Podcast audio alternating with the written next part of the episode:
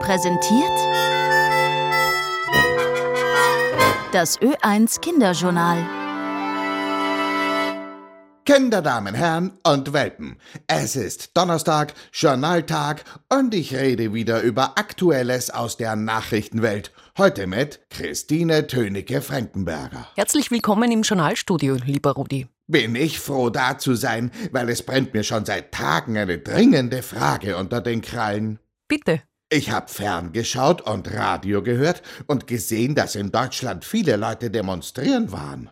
Erst mit Traktoren und jetzt waren es noch viel, viel mehr Leute an verschiedenen Orten in Deutschland, aber ohne Traktoren. Verstehst du das? Ja, das stimmt, aber es sind unterschiedliche Demonstrationen, Rudi.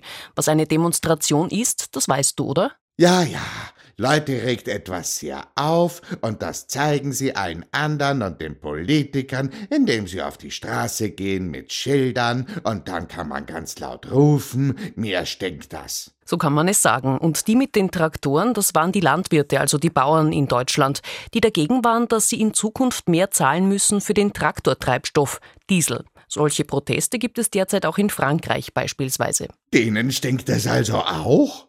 Aber hat es etwas gebracht?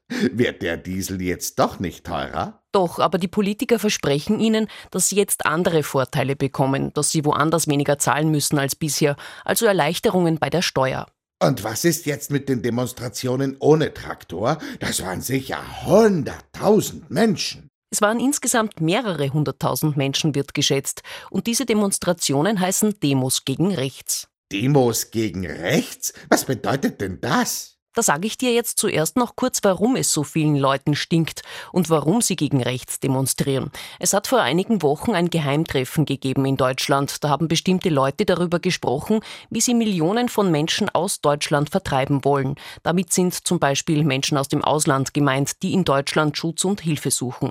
Die Ideen in dem Plan verstoßen klar gegen Regeln, an die sich Deutschland halten muss, gegen das Grundgesetz zum Beispiel. Ja, und unter diesen Leuten, die sich da geheim getroffen haben, waren viele Rechtsextreme. Das sind Menschen, die zum Beispiel der Meinung sind, dass manche mehr wert sind als andere, also nicht alle Menschen gleich viel wert sind. Oh, meinen Sie damit zum Beispiel auch Menschen mit anderer Hautfarbe, die Sie alle wegschicken wollen aus Deutschland? Ja, denn Rechtsextreme finden, dass Ausländer oder Menschen mit einer anderen Hautfarbe, die in Deutschland leben, in Deutschland nichts zu suchen haben. Und diese vielen Demonstranten, die dagegen sind, wollen zum Beispiel sagen, dass sie das empörend finden und dass alle Menschen sehr wohl gleich viel wert sind, jetzt vereinfacht gesagt. Und bei uns in Österreich demonstriert niemand? Gibt es hier keine Rechtsextremen? Doch, aber das Treffen, von dem ich dir erzählt habe, das war in Deutschland. Aber es wird auch bald eine Demonstration in Österreich geben, morgen Abend in Wien.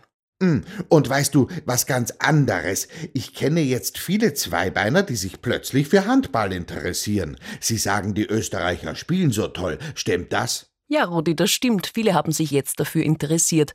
Aber gestern haben die österreichischen Handballer dann leider das entscheidende Spiel gegen Island knapp verloren. Da ist es um das Halbfinale der Europameisterschaft in Deutschland gegangen. Dieser Traum ist leider geplatzt, aber die Handballer haben sich sehr gut geschlagen, überraschend gut und sind Achter geworden bei der EM. Alles klar, jetzt bin ich top informiert. Danke, Rudi. Eine Kleinigkeit möchte ich dir noch erzählen. Du kennst natürlich TikTok. Selbstverständlich. Die Social-Media-Seite, auf der es so viele Videos gibt. Sehr beliebt unter jungen Vierbeinern. Ja, auch unter jungen Zweibeinern, Rudi. So beliebt, dass in einer Schule in den USA jetzt etwas dagegen unternommen wird. Also genauer gesagt, dass so viele Schülerinnen und Schüler Klopausen deshalb machen, während der Schulstunde. Ach, und warum machen sie Klopausen? Trinken sie zu viel? Weil sie dort Videos für TikTok gemacht haben. Manche Schüler sind deshalb in jeder Stunde einmal aufs Klo gegangen.